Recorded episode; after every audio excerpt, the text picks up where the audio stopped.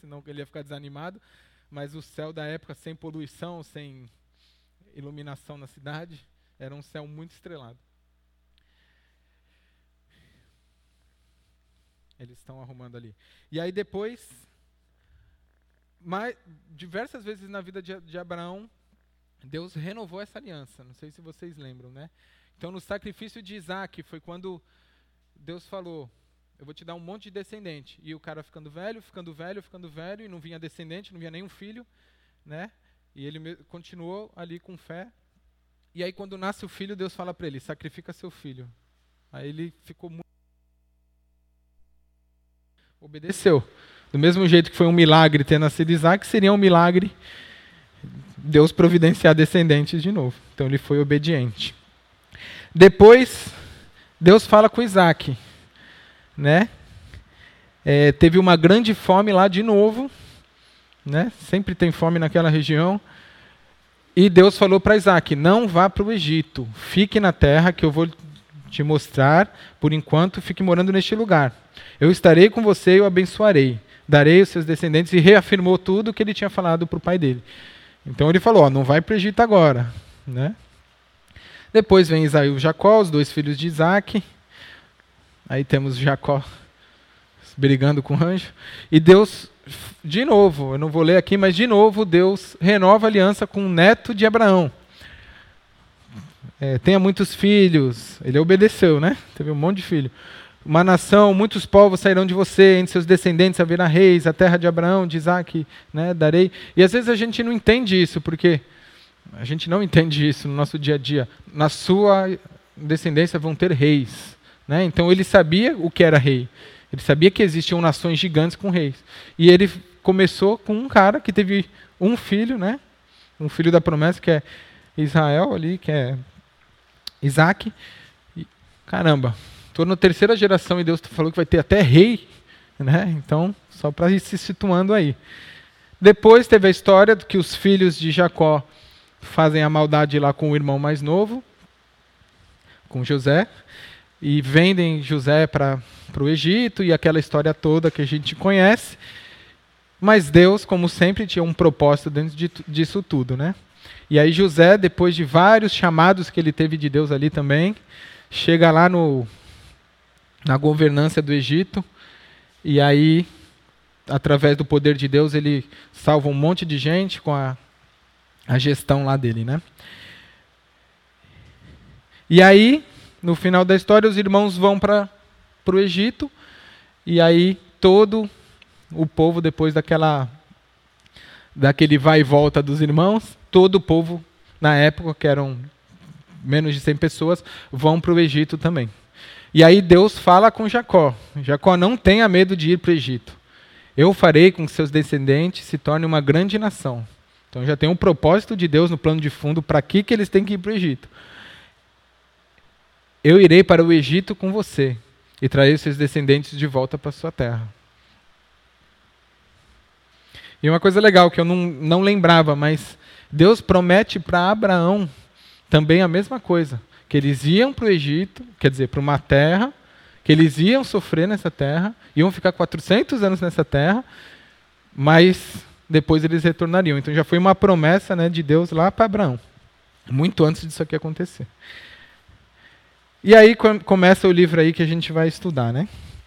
Estamos neste momento da história. Eu ia pedir para vocês me ajudarem a, a ler, mas eu não sei se vocês conseguem.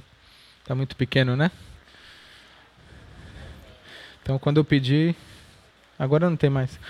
O povo de Israel estava morando no Egito, como a gente acabou de ver, né? É... Além disso, eles estavam morando na melhor região do Egito, que era a região de Gozém. Os egípcios odiavam criação de gado. Tem um texto na Bíblia que fala que eles não suportavam isso. E aí eles falaram: "Vão lá morar em Gozém, lá vocês já cuidam do nosso gado, né?" E era um lugar bom, porque o gado normalmente é criado em regiões montanhosas, né? Mas eles eram muito férteis, férteis, davam a luz ali que nem a Marilena, ó, crescendo em número. É que a gente briga que ela ia no hospital, puf, já saía. Ele cresceu em número, cresceu em número, e o negócio estava começando a ficar descontrolado.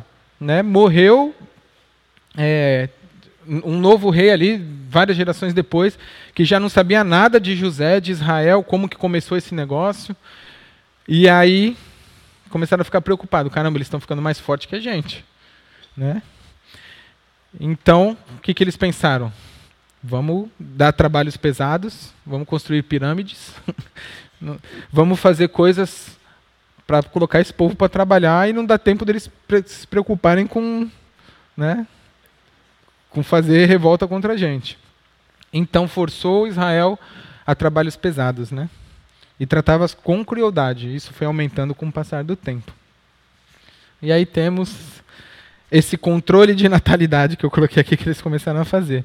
Na verdade, ele falou assim, ó, para matar, nasceu, mata, né? E aí as parteiras ali com pena, né? Não, quando a gente chega, ele já nasceu, né? Por isso que eu lembrei da Marilena. Quando a gente chega, já nasceu. Mas na verdade era de novo a mão de Deus ali conduzindo, né? E aí, como não estava funcionando matar a criança antes de nascer, então depois que nasce, joga no Nilo né? mata a criança. E Moisés nasceu nesse, nessa época.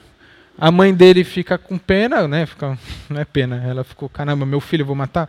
E aí colocou naquele bercinho aquela história que a gente conhece. A irmã foi acompanhando, Miriam, Miriam foi acompanhando, e uma princesa viu, a filha do faraó, encontrou Moisés, ficou, ai que bonitinho, bebezinho tal. E aí nisso a irmã foi e falou: Ó, oh, conheço a mãe dele, quer que eu leve para ela cuidar? Parece um Netflix. E aí, no final, era esse Moisés. Então ele ficou um tempo com a mãe até ser desmamado e depois foi morar com a princesa no palácio, né? E aí recebeu toda a instrução, toda a sabedoria que recebiam os príncipes lá. E, enquanto isso, o pessoal lá trabalhando pesado. E aí Moisés foi fazer uma visita ao seu povo, né? Viu que o egípcio estava batendo lá de um jeito agressivo num, num israelita. Ele ficou bravo com o cara, matou o egípcio. Mas olhou para o lado, ninguém viu. Beleza. Aí no dia seguinte ele foi chamar atenção alguma coisa. Um tempo depois. Ah, você vai me matar que nem matou o, o egípcio? Aí ele já viu que o negócio podia dar ruim, né? Então ele foge, sai do Egito e vai para Midian. E foi fazer o que em Midian? Midian? Cuidar de ovelhas, né? Provavelmente ele não devia ter muito gosto por cuidar de ovelha, né? Porque ele foi criado num palácio de gente que não gostava de criar ovelha. Mas é só um PS. Então esse é o momento que a gente está da história. Todo esse enredo mostra a situação que Israel estava. Então, eu tinham três gerações de pessoas escolhidas por Deus que foram chamadas, que foi falado: vocês vão ser nação, vocês vão ser nação, vocês vão ser nação. E naquela cultura que passa de pai para filho, passa para pai para filho. E eles lá, um tempão no Egito, sofrendo, sendo chicoteado. Caramba, e essa nação aí que Deus prometeu, né? E aí Moisés, no meio disso tudo. Então, deixa eu ver onde eu estou.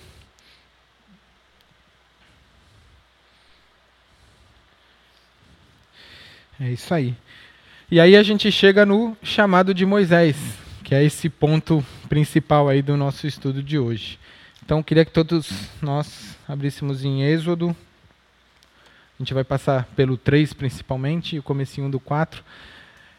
E a gente vai ver alguns pontos específicos ali. A gente conhece a história, né? Sabe como Moisés rece recebeu esse chamado mas eu trouxe de uma forma diferente aqui para a gente avaliar algumas outras coisas. Então a gente vai ler rapidinho o capítulo 3, uma leitura meio dinâmica aqui. E quando eu pedir, vocês me ajudam. Então vamos lá. Êxodo 3, versículo 1. Moisés cuidava das ovelhas e das cabras de Jetro, o seu sogro e sacerdote de Midian. Ah, ele casou lá em Midian, teve filhos com a filha de, de Jetro, né? E aí ele levou o seu rebanho e aí ele se deparou com essa situação aí de uma de um arbusto, né, que estava pegando fogo, mas não estava sendo consumido, não estava pegando fogo. Tinha fogo, mas não pegava fogo. E uma informação que você que estudante da Bíblia, ou que já fez o Conhecendo minha, o Como Estudar a Bíblia, toda vez que aparece anjo do Senhor com letra maiúscula, o anjo, o A maiúsculo e o Senhor com letra maiúscula, entende-se que é o próprio Jesus que estava ali. Então era a terceira pessoa da Trindade ali, Jesus, segunda, terceira, tanto faz, estava ali presente falando com Moisés, era Jesus. Milhares de anos antes da outra história que a gente vai ver. Então o anjo do Senhor Jesus aparece a ele numa chama de fogo no meio de um pinheiro. E aí ele olhou assim que o pinheiro estava. Pinheiro, né? Que fala na nossa? Espinheiro. Espinheiro. E ele estava vendo o negócio. Pô, pinheiro no deserto ia ser difícil. ele viu que o negócio estava pegando fogo, não estava. Aí ele ficou curioso. E aí ele parou para chegar mais perto para ver. E, né? Como vemos no 3. Que coisa esquisita. Por que será que o espinheiro não se queima? Vou chegar mais perto. E quando o Senhor viu que Moisés estava chegando, ele falou: Moisés, Moisés, Pare aí, tira a sandália, por o lugar onde você está é o lugar sagrado. Leiam os seis para mim, por favor.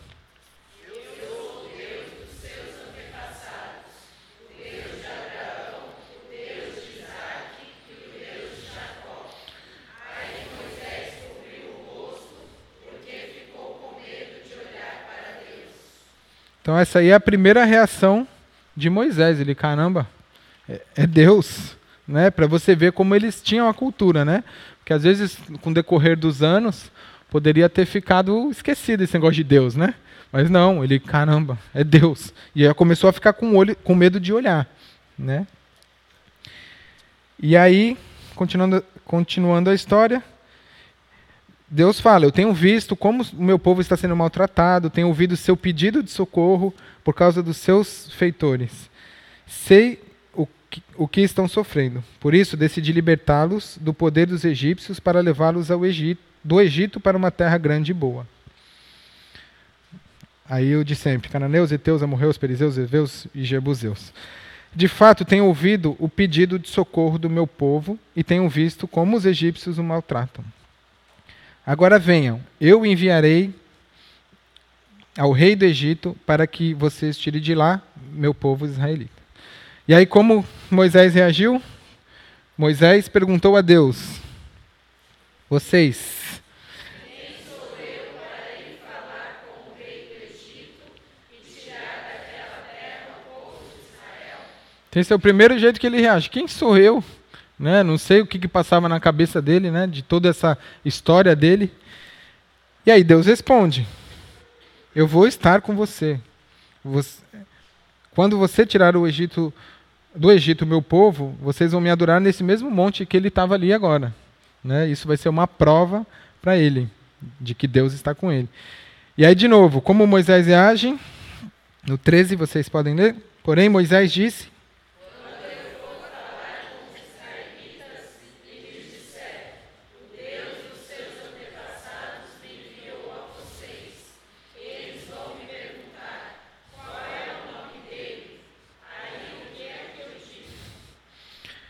E aí Deus disse: Eu sou quem sou.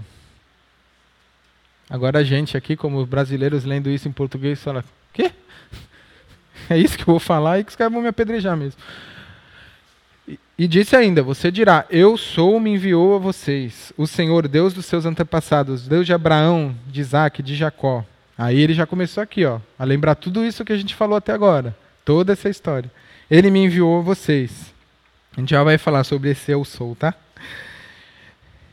E aí Deus continua: vá, reúne os líderes do povo, diga que o Senhor, Deus antepassados, tenho visto a situação de vocês, resolvi tirá-los do Egito, e tudo isso que ele já falou aí atrás. E aí a gente se depara aí com Moisés, provavelmente cheio de pontos de interrogação. A gente ainda vai ver no 4 um pouquinho mais de perguntas, perguntas não tão perguntas que ele fez. E eu separei em alguns pensamentos aí e lições que a gente pode tirar com isso, né?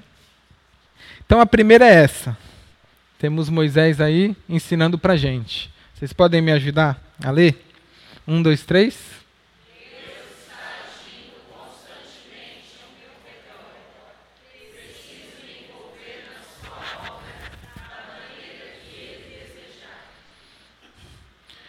Então, como eu tenho falado, Deus está ali, está agindo, né?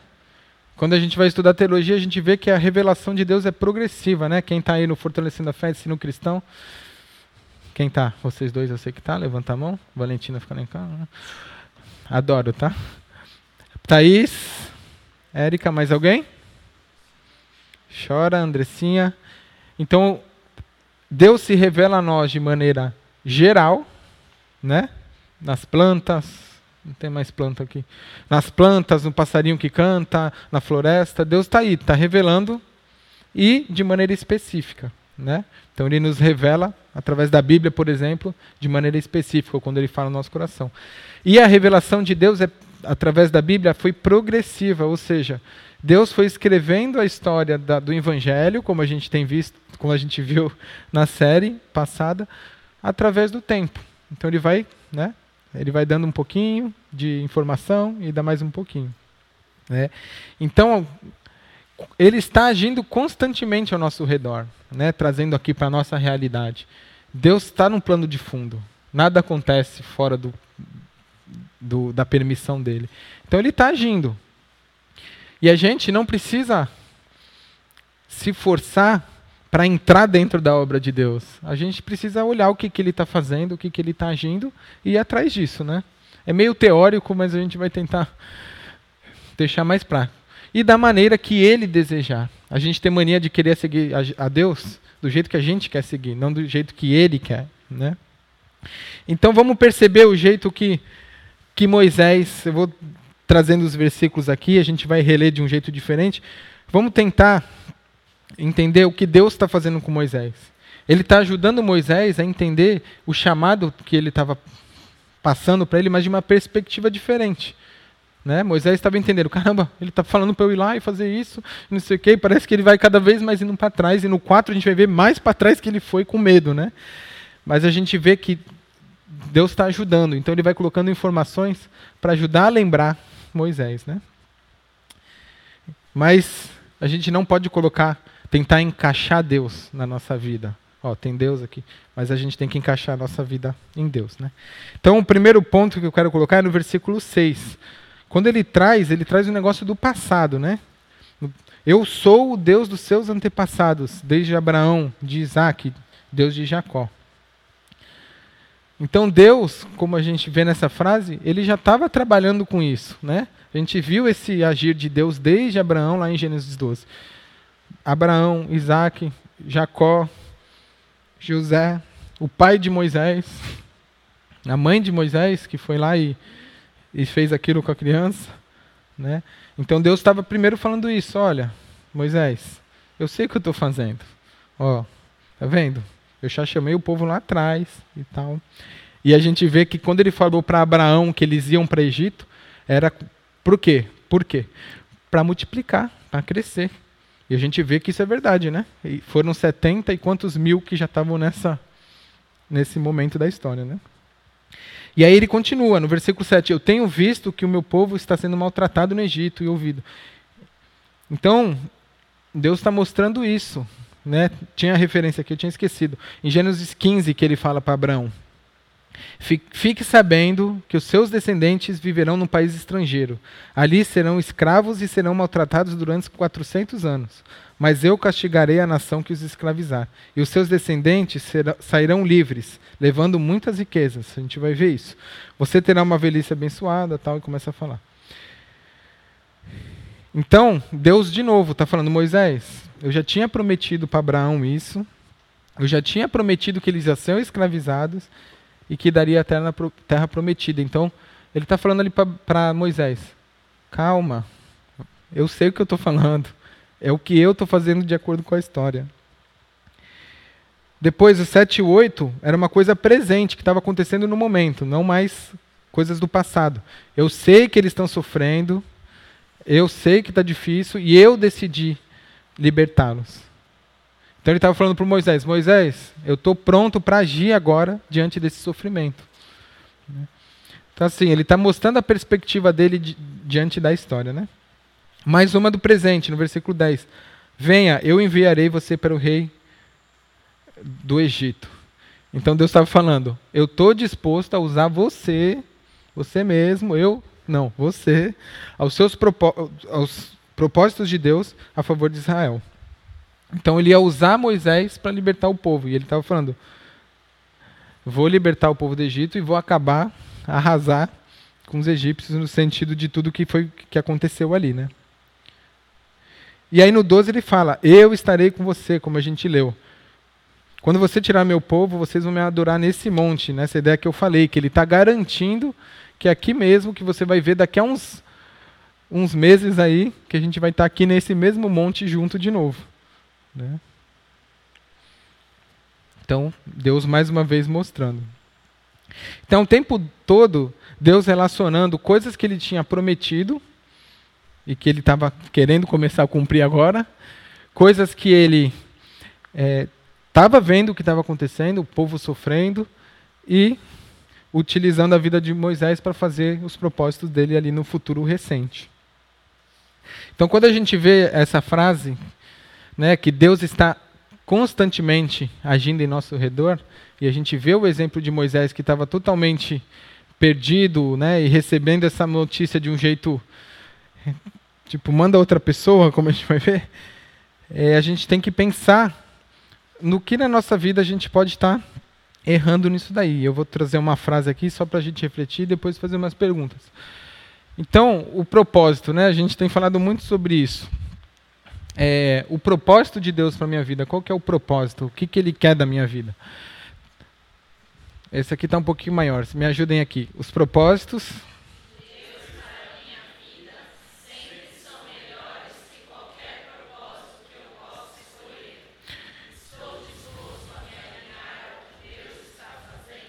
Então, nessa dinâmica de que Deus está trabalhando, né? E a gente está aqui, querendo fazer, querendo fazer um monte de coisa para Deus. A gente está disposto a parar, dar um passo para trás. Deus, o que o Senhor está fazendo? Aonde o Senhor quer que eu haja? É isso mesmo que eu estou vivendo? É trabalhando assim desse jeito? É um monte de coisas, às vezes dentro da igreja mesmo que a gente faz, né? Ou você tem se esforçado para ser alguma coisa para Deus? Tipo assim, caramba, eu preciso fazer isso, eu preciso fazer aquilo, eu preciso melhorar isso, eu preciso. Simplesmente pelo esforço. Ou, né?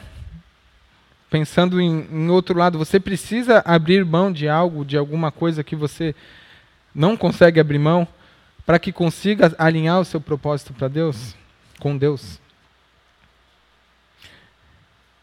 E, é, e essa dinâmica, dinâmica de que às vezes a gente está fazendo tanta coisa para Deus que a gente não tem tempo para adorar a Deus, né? Então a gente está lá, tem uma sujeirinha, varre, tem que fazer isso, tem que fazer aquilo, tal, classinha, facilitador, tal, e a gente não consegue entregar isso como adoração para Deus, né? E Moisés ali, naquele momento, ele estava meio assim, ele estava assustado, né?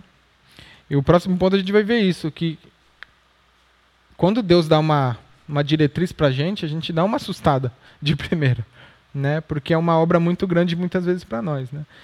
Mas esse primeiro ponto, queria que ficasse claro isso. Ah, o, o quanto às vezes a gente coloca empecilhos e dificuldades para servir a Deus de todo o coração, sem olhar pela perspectiva de Deus e do que Ele está fazendo ao nosso redor, né? Talvez fique um pouco teórico, mas Tente pensar no seu dia a dia. O que você faz, né? Se você puder espremer o seu dia e sair um, um suco ali, vai sair um suco de quê? Qual a porcentagem de coisas que você faz para você mesmo e a porcentagem de coisas que você faz com o propósito de honrar a Deus, né? Mas, enfim. E o segundo ponto aí é que a gente conhece a Deus por experiência quando a gente responde ao seu chamado. A gente vê na história de Moisés, que a gente não vai abordar, abordar hoje, mas o quanto que ele foi moldado ali por Deus em tudo, né? Depois desse evento, aí mais 40 anos que ele ficou servindo a Deus ali entre o povo, e todas as coisas que ele acertou depois disso, todas as coisas que ele errou também, e, e o, assim, quão perto de Deus ele estava, a ponto de ser um cara ali que, como eu falei aqui na última vez, na calçada da fama de Jerusalém tinha a estrela dele lá. Então o povo gostava do, do que ele fez, né? Então ele foi alguém escolhido por Deus e foi alguém que, que era um cara diferenciado, né? Então quando a gente conhece a Deus por é, a gente conhece a Deus por experiência quando a gente aceita, quando a gente responde sim ao chamado dele. E a gente vai entender isso aqui melhor. Então a única maneira que a gente conhece a Deus é pela experiência. É as coisas que acontecem e a gente está preparando, a gente está focado, está em oração, está lendo, está convivendo e as coisas acontecem boas e a gente cresce com isso, ou acontecem muito ruins e a gente cresce com isso. E a gente conhece e vai conhecendo a Deus através disso daí. Lembrando que a iniciativa é sempre de Deus, né? Então vamos ver aí os 13 e 14, só para a gente ver essa parte que eu dei uma pulada. Vocês podem ler para mim o 13 e o 14?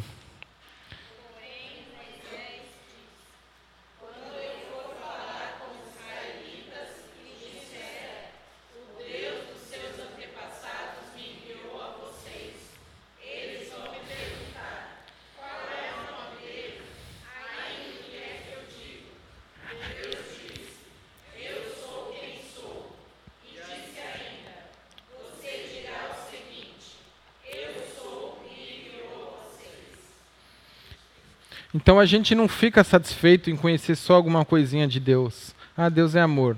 Não, a gente sempre fica naquela.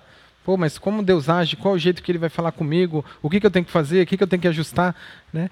E Deus vai dando essas partições aí, essas versõezinhas de conhecimento, à medida que a gente vai se expondo né, a Deus.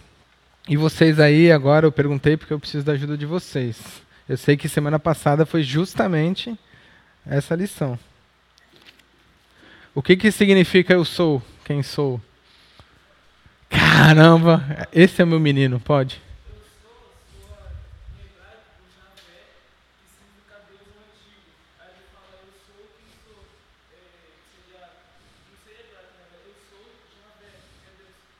É isso aí. Então é aquela palavra, né, vocês aí, que é só consoante, é uma palavra difícil de pronunciar. Lembra? É tipo um Yahweh. É um negócio assim. Mas a gente fala Javé. Ou a gente fala Jeová. Agora, Ie, Ie, Jeová não é. Mas é o que a gente canta. Mas é isso. E essa pronúncia aí, na época, eles tinham muito respeito depois desse evento. Essa foi a primeira vez onde Deus falou: Esse é o meu nome. E é um negócio muito louco, porque é meio, como o Gustavo falou, é meio fora do tempo verbal. É tipo assim: eu sou e continuo sendo. Eu sou e não deixei de ser. Eu sou e vou continuar sendo. Eu sou o eterno ser, eu sou o eterno ser. Eu serei o que serei. Sou tudo o que você precisa, é o que ele está querendo dizer ali. Né? Então é um negócio meio doidão ali para a gente. Porque não tinha um tempo verbal. O hebraico é bem difícil, mas não tem um tempo verbal muito bem definido. E aí ali passou a ser chamado o nome de Deus como esse Yahweh. E eles, quando iam pronunciar, eles nem pronunciavam o nome, né? Então a gente vê aí mais uma coisa, quando você vê o Senhor com letra maiúscula, todas as letras maiúsculas, ou nas antigas traduções tinham o Eterno, significa que é esse nome que o, o, o escritor usou quando ele estava se referindo a Deus, né? Não faltem aí nos encontros fortalecendo a fé e façam esse que é bem legal. Então, antes, né, Deus criou os céus e a terra lá em Gênesis, não era esse termo que era utilizado, era um outro termo, né? Era um termo lá de divindade e tal, mas não era um termo específico para o Deus de Israel. Então aqui ele está falando justamente isso. Eu sou tudo o que você precisa, Moisés. Vai, né? Então ele já começou a ter essa porção de conhecimento de Deus só no que Deus estava falando. Né? Então, é, e como eu falei, à medida que foram acontecendo as, as coisas na vida de Moisés, ele foi conhecendo a Deus por experiência. E Deus fala com a gente de diversas formas. Né? Hoje, como a gente cantou também, o Maurício estava alinhado com o que estava sendo falado aqui, o, o Espírito Santo hoje né, diferente das épocas antigas, nos leva a entender e a conhecer mais a Deus, né? A gente costuma falar que são de quatro formas diferentes. Através da Bíblia, então eu lendo a palavra de Deus, a palavra que foi escrita, o cânon que foi escolhido lá por, por Deus para chegar na nossa mão, esses livros, essas coisas aqui, essas palavras, vão falar sobre a respeito de Deus e vão gerar conhecimento. Então, uma das coisas é a Bíblia. Outra, quando a gente ora, quando a gente está em comunhão com Deus, falando com Deus, Deus, me ajuda nisso, obrigado por isso, ajuda o irmão por causa disso, a situação. A gente conhece a Deus, porque Deus fala no nosso coração. Né? Então, Bíblia, oração. Alguém chuta outra? através da igreja, dos nossos irmãos, né? Como o Cristo habitando em mim fala com Cristo habitando em você, então existe essa troca de de um Espírito Santo atuando numa pessoa, atuando na outra, e existe essa troca, isso acontece. E o quarto, que é o que a gente vai falar aqui, que talvez não, mas já foi os três. Alguém chuta? Tem tudo a ver com isso. Deus fala através de circunstâncias. As coisas que acontecem na nossa vida. Né? Como a gente vê, Deus está ali, no, no centro de tudo que está acontecendo. E Ele fala. Se a gente estiver alinhado, se a gente estiver ali junto com Deus, Ele vai falar. Então são as quatro formas que Deus fala. Né? E a gente conhece a Deus, a gente chega perto de Deus quando a gente está alinhado ao propósito. Quando a gente é chamado no sentido de ele escolheu a gente e a gente vai fazer uma obra para ele, dependente de que seja, e a gente conhece a Deus por experiência. Moisés estava meio confuso, mas ele conheceu a Deus por experiência. Então a gente conhece a Deus mais intimamente à medida que ele se revela a gente. Por meio de experiências com ele, por minhas experiências com ele. Mas eu estou disposto né? E aqui algumas perguntinhas para a gente pensar. Primeiro, você tem se esforçado? Você tem se expo exposto a essas quatro formas que eu falei? A Bíblia para você é, é, realmente autoridade ou é aquela lá que você só leva no domingo? Hoje é do smartphone, né? Mas você tem tempo de intimidade ali com a Bíblia para conhecer sobre Deus? E por meio do, da oração, né? Temos também, temos adeptos da escola de oração aí? Alguém de São Vicente? Ó, oh, tem bastante gente. A versão com a Aninha Barreto agora. Essa vida de oração. Não de você fazer um monte de pedido lá, ah, Deus, quero um carro, quero um celular, quero. Não, mas de você estar tá junto com Deus. Né? Tá atento ao que está acontecendo. A gente falou muito sobre isso no, no domingo que eu falei sobre essa questão de missional, de a gente ter a nossa missão e a gente saber e olhar para as pessoas e, que carecem de Jesus. Mas essa vida de oração, essa vida de gratidão, de agradecimento a Deus, né? A gente conhece a Deus dessa forma. Através da igreja, você se relaciona com seus grupos aí de, né, com seus amigos aqui, né? Você consegue ter tratar pecado juntos, né? Como foi falado lá no do Maurício é uma, é uma prática que você faz? Pô, meus pecados, as coisas que eu preciso tratar? Ou não? Quando se junta é só para falar besteira. E por meio das circunstâncias, você consegue ver a mão de Deus? Você consegue, caramba, aconteceu isso aqui, mó ruim. Mas você consegue tentar, Deus, eu não tô, nem que seja isso, Deus, eu não estou entendendo. Por que, que aconteceu isso na minha vida? Né? Mas você está atento a ouvir a voz de Deus? E se você tem experimentado essa atuação de Deus, né? Um Deus que fala que é o mesmo ontem, que é o mesmo hoje, que vai ser o mesmo, né? É um Deus totalmente, né? É, essa palavra resume assim: Deus não está preso no tempo que nem a gente. Para Deus está acontecendo lá agora Moisés, no mesmo dia que está acontecendo aqui, ele não tem tempo que nem a gente, né? E você sabendo dessa vai ser falado isso no Fortalecendo a Fé também.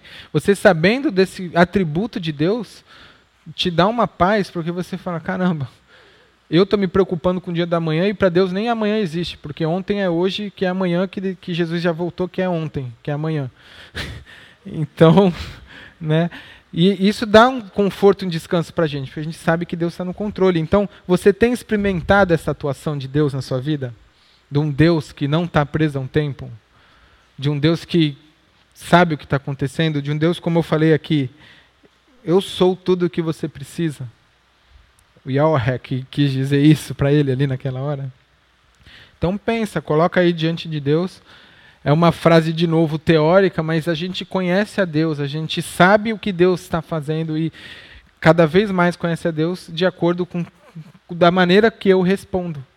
Se Moisés falasse assim, ó oh, Deus, não é para mim não, e fugisse como ele tentou e fugisse mesmo, ele não ia conhecer a Deus profundamente como ele conheceu.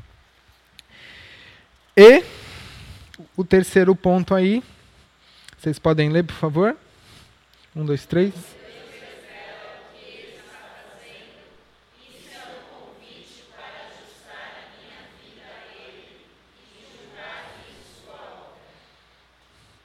Então, quando Deus revela o que ele está fazendo, ou seja, ó, Daniel, vai por aqui.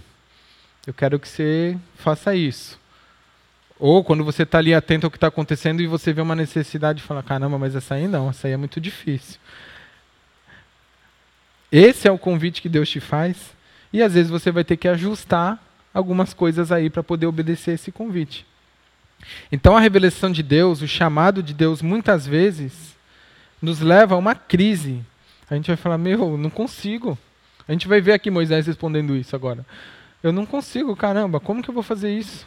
Como que eu vou continuar aqui bem se eu estou destruído por dentro? Como que eu vou fazer para poder dar um passo? Né?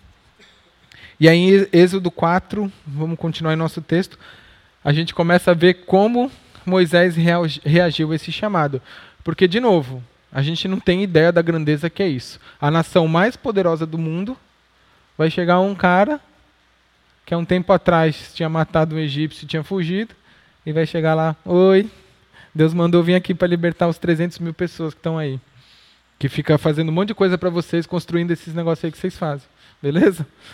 Entendeu? Então, pensa na dimensão do, do chamado que ele estava sendo colocado. Né? Era tipo chegar, sei lá, não dá para comparar, mas é um negócio muito grandioso. Era a potência da época, né? Vamos lá, quatro. Me ajudem aí no primeiro. Vamos ver a desculpa de Moisés, número um. Número três, na verdade. O, o, aí Moisés respondeu a Deus, o Senhor. Vocês.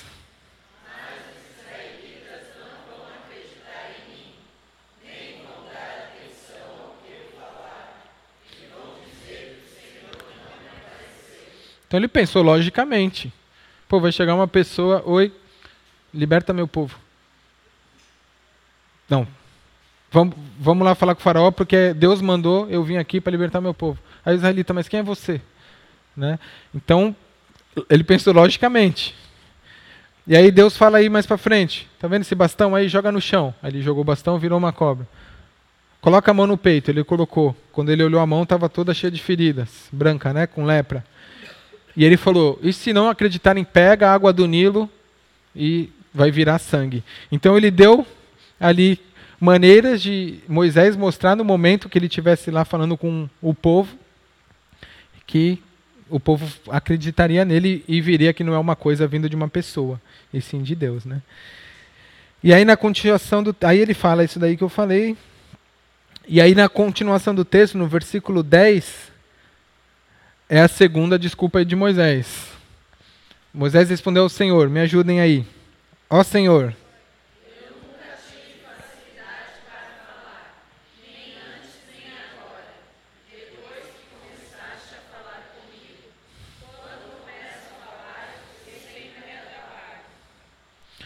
A gente não sabe se ele era gago ou se era língua.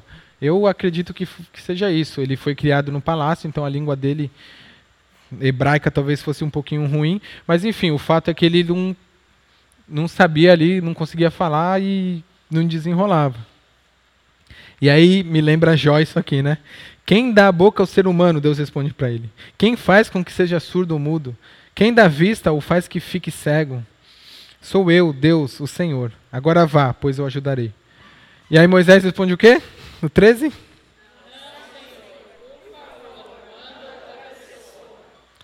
Aí Deus fala: caramba, tá, tá, tá, tá, tá, leva teu irmão Arão que ele vai falar por você. É o que ele fala aqui na continuação. Ai, nossa, Moisés, né? Pô, pisou na bola. É o que eu sempre falo. O povo de Israel é o reflexo da gente aqui, né? De novo, essa missão que Deus está dando para ele é um negócio muito louco, né? Mas quando Deus nos convida a trabalhar na sua obra, ele sempre tem uma responsabilidade muito grande. Talvez não grande no sentido de libertar um povo, mas grande de uma coisa que você vai olhar e vai falar: cara, não sou capaz, eu não vou conseguir. Isso a gente vê, ontem eu vi isso com a minha filha.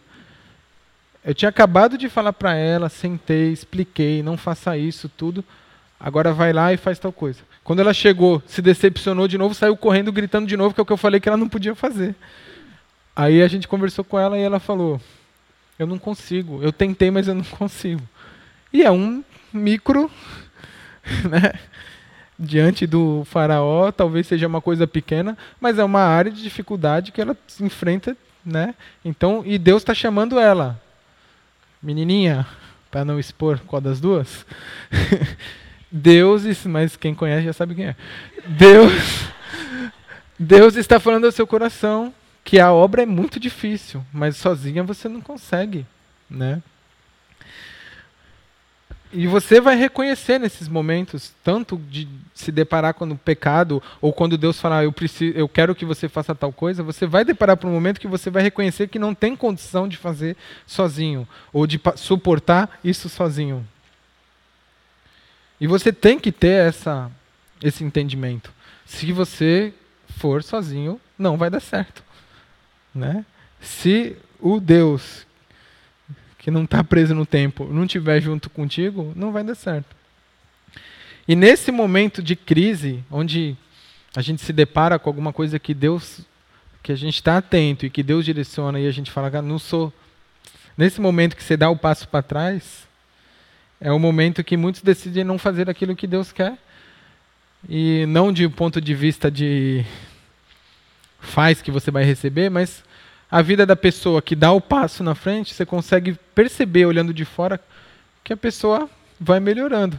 E quem resiste, tu percebe, não melhorando do ponto de vista de prosperidade, né, mas do ponto de vista de crescimento espiritual. Tu vê que a pessoa, caramba, Deus está colocando e a pessoa está se quebrantando e está pedindo ajuda e está indo, né?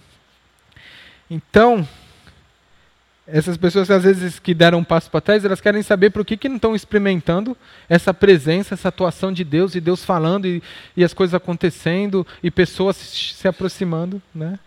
E aí eles não entendem e não conseguem entender, quando na verdade é porque eles dão um passo para trás, né? E toda vez que, que tem uma crise, muitas vezes é um momento de decisão, onde você tem que decidir, eu vou fazer isso, né? Em milissegundos, a Marina teve que decidir Opa. ela teve que decidir: eu vou fazer isso ou eu vou fazer isso. E ela não conseguiu resistir. Foi mais forte que ela, né? Isso é um exemplo pequeno, mas isso pode ser numa decisão que a gente tem que tomar, num direcionamento, né? Eu estou falando muito isso, né? De estar atento e um direcionamento de Deus. Mas se a gente não está atento, que é o passo um, a gente não vai ver o que Deus está direcionando, né? E o atento é assim, é você ir trabalhar pensando em honrar Deus ali e pessoas ali que precisam ser influenciadas ou alguma coisa que você tenha que fazer.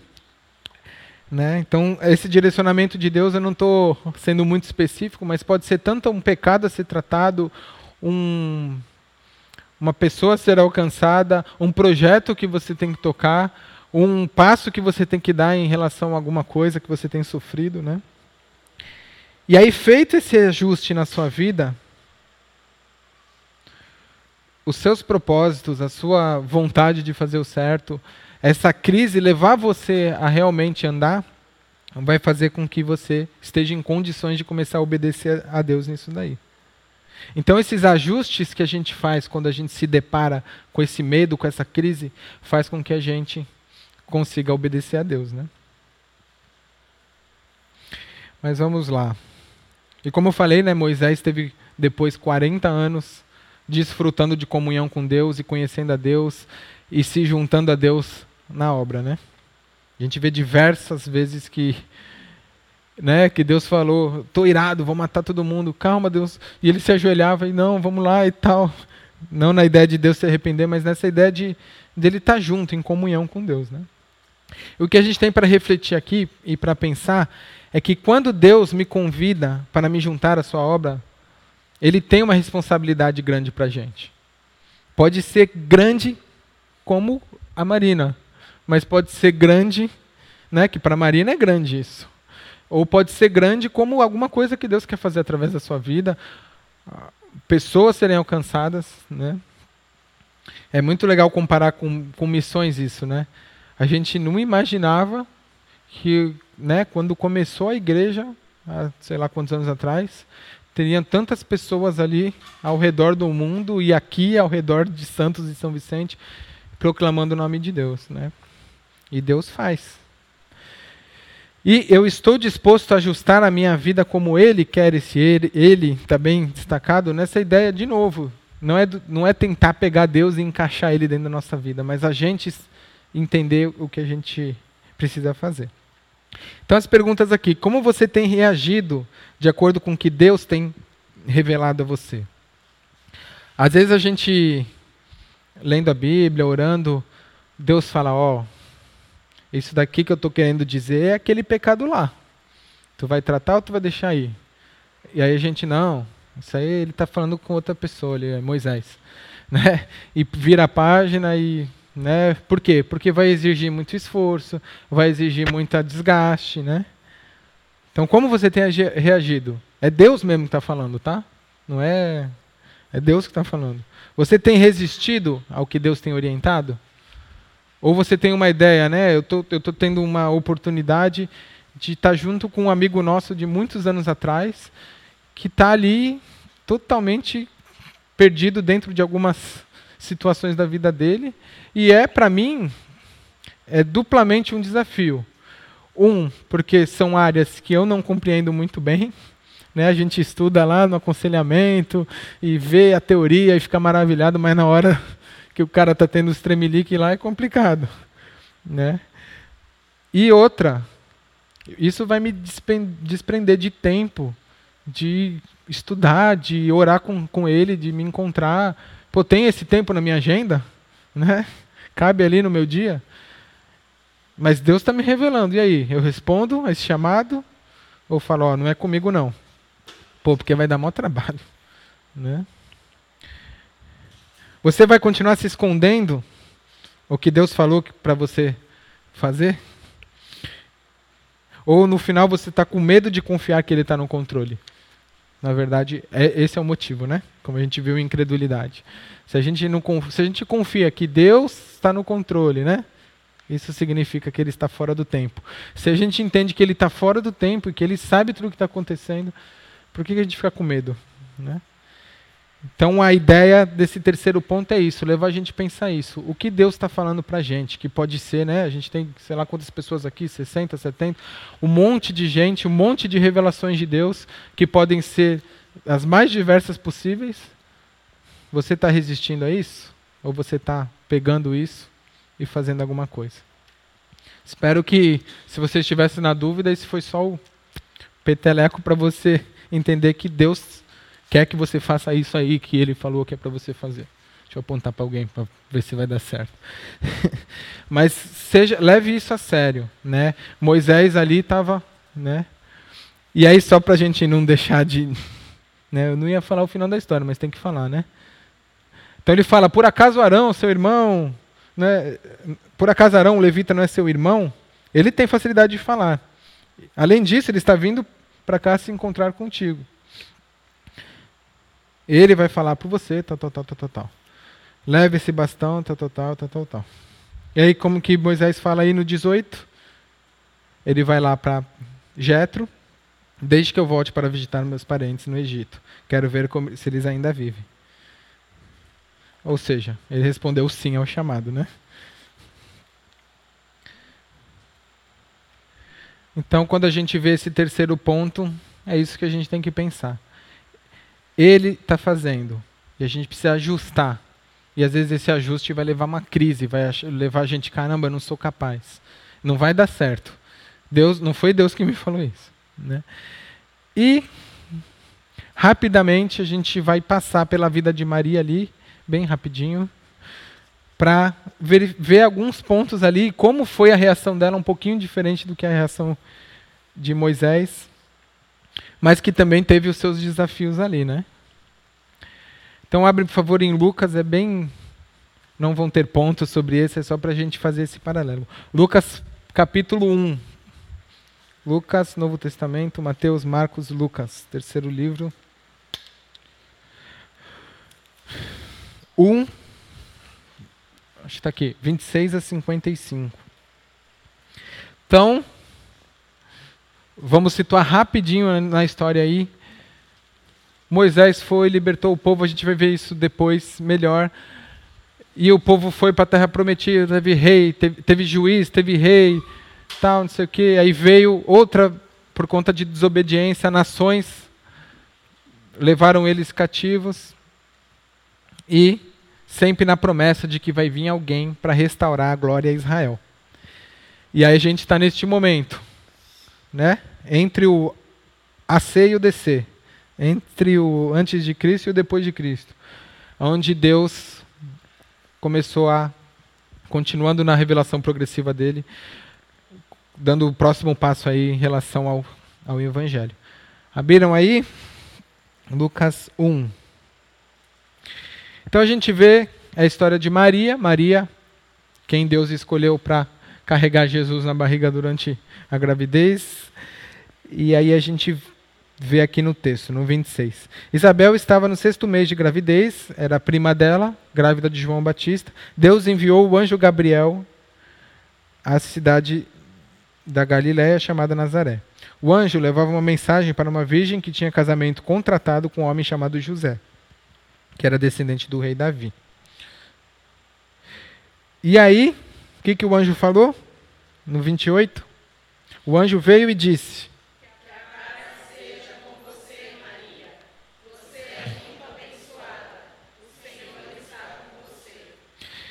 Então a primeira reação de Maria foi essa aqui. Ela ficou sem saber o que pensar. E, admirada, ficou pensando no que ele queria dizer. Eu peguei numa outra tradução na NVI e fala assim: Maria ficou perturbada com essas palavras, pensando no que poderia significar. Pô, ele veio e falou: Que a paz esteja com você, você é muito abençoada. Uma, de novo, uma pessoa, né, uma mulher comum no meio da sociedade, que não tinha riquezas, que não tinha nada, você é muito abençoada. Aí ela falou: Meu Deus, o que, que, que esse anjo está falando, né? E aí o anjo continuou: Não tenha medo, Maria. Deus está contente com você. Você ficou, ficará grávida e dará à luz a um menino, e porá o nome de Jesus. Ele será um grande homem, será chamado Filho de Deus Altíssimo. Deus, o Senhor, vai fazê-lo rei, como foi do antepassado dele, o rei Davi. Ele será para sempre o rei dos descendentes de Jacó, e o reino nunca se acabará. E aí Maria responde de novo, como? Então Maria disse para o anjo: Então ela fala, eu sou virgem, como que eu vou ficar grávida, né? E aí eu trouxe quatro coisas ali, pegando a cultura da época, que eram complicadas. Ela estava numa situação complicada. Primeiro, primeiro como era um contrato de noivado, isso seria um escândalo e um desrespeito ao acordo estabelecido pelas famílias. Então tinha toda uma cultura de acordo, de dote, né? E seria um negócio, caramba, ela está grávida e o que a gente combinou, né? Talvez muito diferente de hoje, né? Talvez não, muito diferente. Claro isso aqui, né? Durante o noivado era esperado que eles se abstessem de relação sexual. Então seria uma violação desse acordo e uma desonra para a família do José também, de José. Caramba, a mulher que a gente escolheu para o nosso filho vai e faz esse negócio. E ainda tinha o risco de acharem que era de outro pai ainda, né? Que, que colocaria a reputação das duas famílias. A gente não entende muito como é isso, né? Eu lembro que o Japuí contou, né, Japuí? Era no Egito mesmo, né? Num vilarejo ele falando essa questão do dote e explicando como que é e como que é essa expectativa, né, Isso hoje, né? Hoje em dia. E ele e o cara contando em que momento que ele estava ali de quase casar tal. Então era um negócio muito intenso, diferente de hoje, né? Então assim, ela, ela ouvindo isso, ela fala, com certeza passou esses filmes todos aí na cabeça dela. E agora, né? Mas diferente da primeira reação de Moisés, aí o anjo fala, né? O Espírito Santo virá sobre você e o poder do Deus Altíssimo o envolverá com a sua sombra. Por isso, o menino será chamado de santo e filho de Deus. Fique sabendo que a sua parenta Isabel está grávida, mesmo sendo idosa. Diziam que ela não podia ter filhos, no entanto, agora ela está no sexto mês de gravidez, porque para Deus nada é impossível. E aí, como Maria responde? Não, mas vão pensar errado, vão pensar que eu fiz isso, que eu fiz aquilo. Como ela responde aí no 38?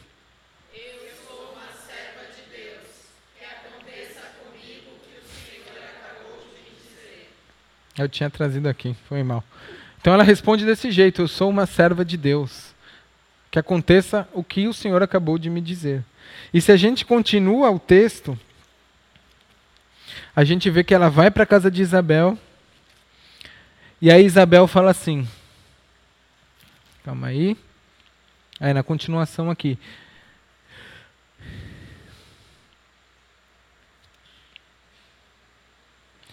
Alguns dias depois. E aí, quando ela chega na casa de Isabel, o bebê de Isabel balança na barriga tal. Aí ela fala: Quem sou eu, Isabel falando? Para que a mãe do meu senhor venha me visitar, né? Quando eu vi vocês me cumprimentar, a criança ficou alegre e se mexeu dentro da minha barriga. Você é abençoada, pois acredita que vai acontecer o que o Senhor lhe disse. Então ela não simplesmente respondeu o chamado, ela respondeu com toda a fé do mundo, né? E aí tem a famosa canção de Maria, que é o próximo a continuação do texto, que eu acho, né, por mais que tenham várias poesias na Bíblia lindas e maravilhosas, eu acho essa a mais de todas, porque é um momento que ela está ali com Jesus, com o Criador do universo, desse tamanho, que mês que era mais ou menos? Ele devia ser ainda um fetinho desse tamanho, menor que o da Liana, né? O teu já está assim? Então, ele era menorzinho. E o criador do universo reduzindo a um negocinho desse tamanho. E ela vai e, como gratidão, ela canta essa. Essa canta, não, fala, né? Essas palavras. E eu queria que a gente. Eu vou ler aqui as palavras, mas eu queria que a gente pensasse, até pus Moisés junto ali, para a gente pensar Moisés reagindo a esse chamado da mesma forma que ela reagiu, né? Então, minha alma engrandece ao Senhor e o meu espírito se alegra em Deus, meu Salvador. Pois atentou para a humildade da sua serva, ou do seu servo. De agora em diante, todas as gerações, gerações me chamarão de bem-aventurada, pois o poderoso fez grandes coisas em meu favor. Santo é o seu nome. Moisés podia falar isso também, né? Quantas coisas que Deus fez através de Moisés. A sua misericórdia estende aos que o temem, geração em geração. Ele realizou poderosos feitos com seu braço. Dispensou os que são soberbos no mais íntimo do coração. Derrubou governantes dos seus tronos, mas exaltou os humildes. Encheu de coisas boas os famintos, mas despediu de mão vazia os ricos.